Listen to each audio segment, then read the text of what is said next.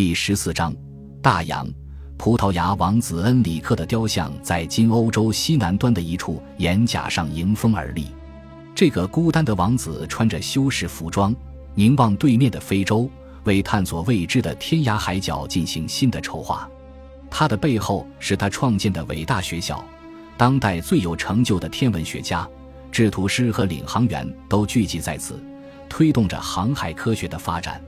每次他的船员们完成大胆的任务返航后，他都会听取汇报，在他无与伦比的地图、图表和游记收藏中加入最新的信息。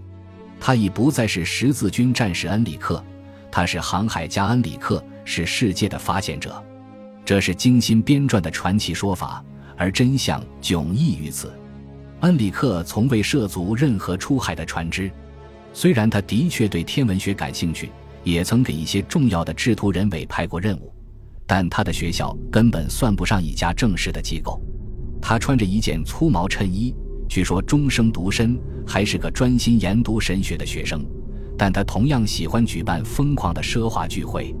他是第一个发起大规模探索大洋运动的人，而他的探险起初不过是兼职海盗的营生而已。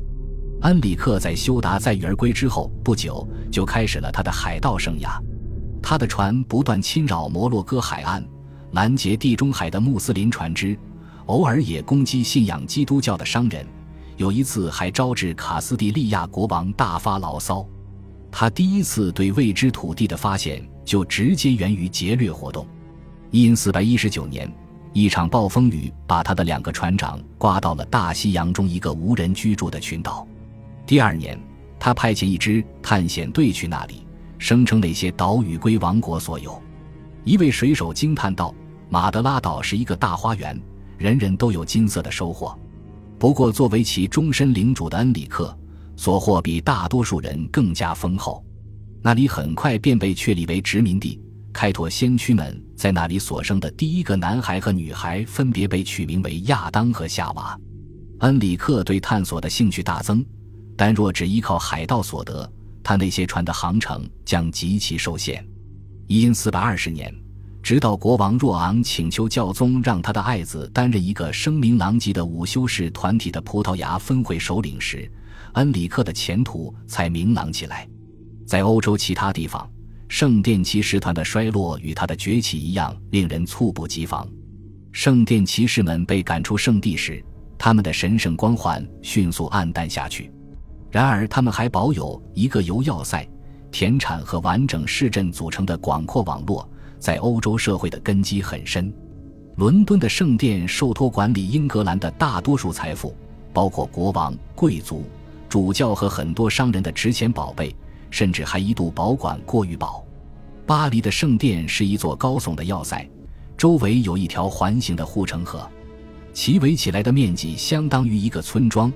骑士团在那里经营法兰西的国库，他们权势熏天。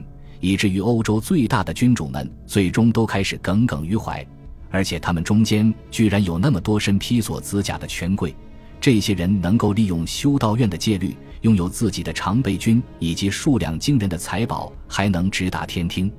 十四世纪初，法兰西国王美男子腓力欠下圣殿骑士的大笔债务，就绝非偶然，故他以异端、亵渎神明和击奸等常见的凭空捏造的罪名。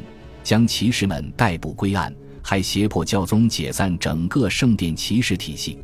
在巴黎，数十位圣殿骑士被绑在火刑柱上烧死，其中包括大团长。这位长者在行刑架上供认有罪，随后又撤回了自己的陈述，并在烈火焚身时坚称自己是无辜的。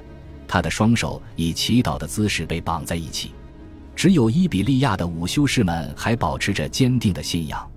圣殿骑士们虽然因守卫圣地而闻名，但他们从一开始便活跃在欧洲的远西部。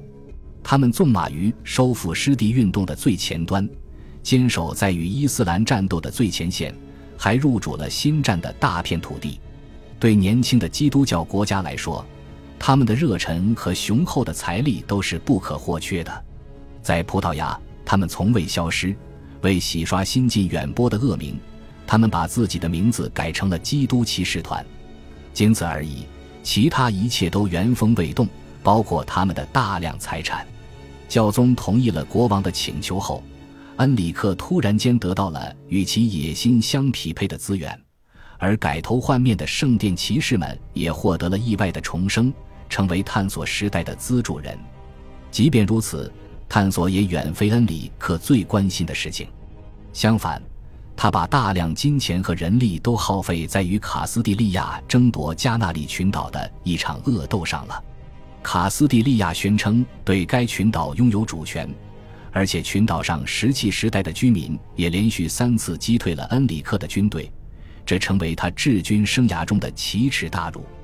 恩里克的锐气不减反增，他发动了又一次摩洛哥十字军东征，继续自己在休达的英勇行为。休达变成了葡萄牙的积累，穆斯林商人很快就把商旅贸易转到了附近的丹吉尔。休达的海滨仓库自此便空空如也。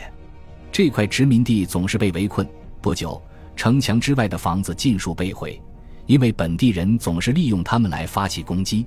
军队给养不足，而且士兵被迫忍受西班牙过往船只的嘲弄，这块驻地变得颇不受待见，只能靠服刑的罪犯来补充驻军力量。永久占领一个与世隔绝的边境哨所，并由海外提供补给。对于资源匮乏的葡萄牙是个巨大的损耗，很多葡萄牙人抱怨说，这么做实属愚蠢。恩里克却不这么看，在这位渴望荣耀的王子看来，溃败之后应该更加积极而非退缩。那个通向辽阔的未知世界的守护石——赫拉克勒斯双柱，已经不再归伊斯兰世界控制了。过去七个世纪以来，基督教世界头一次在非洲大陆有了一块立足之地。他和其支持者们认为，这次胜利证明上帝的恩赐照耀着自己的国家。为了信仰和荣誉，他们需要继续前进。毕竟，北非曾是基督徒的领土，为基督而重获此地，不就是继续推进收复失地运动吗？多年来，恩里克一直催促父亲进攻丹吉尔，但未能如愿。因四百三十三年，若昂在举国悲痛中去世，书呆子杜阿尔特继位后。恩里克转而全力以赴地说服大哥，杜阿尔特让步了，恩里克一力控制了新的十字军。他冲锋在前，一如既往的过于自信。但他们当年在休达大获全胜，是因为动用了很多手段，此刻却一样都没有。租用的运兵船未能按时抵达，他却不肯拖延，即便半数军队仍留在葡萄牙，七千人勉强挤进现有的船只，驶向非洲。恩里克对伊斯兰教的诅咒怒骂不断升级，以此激怒他们。而当葡萄牙人兵临丹吉尔城下，挥舞着一面画着基督身披盔甲的旗子，炫耀着教宗送来的那部分真十字架时，连恩里克也开始意识到，单凭信仰并不能获胜。丹吉尔比他毗邻的休达港大得多，防御兵力也多很多，而葡萄牙人的大炮火力太弱。不足以攻破坚固的城墙，他们的攻城梯太短，无法攀上城头。围城军队都被包围在海滩附近的营寨里。随着更多的穆斯林军队涌进城市，十字架出现在乌云之间的寻常景象魔力不再。恩里克率领的数百位骑士，甚至包括他的几位禁卫军成员，都逃向船只，弃他而去。他手中唯一的谈判筹码就是休达了。为了让余部安全返回。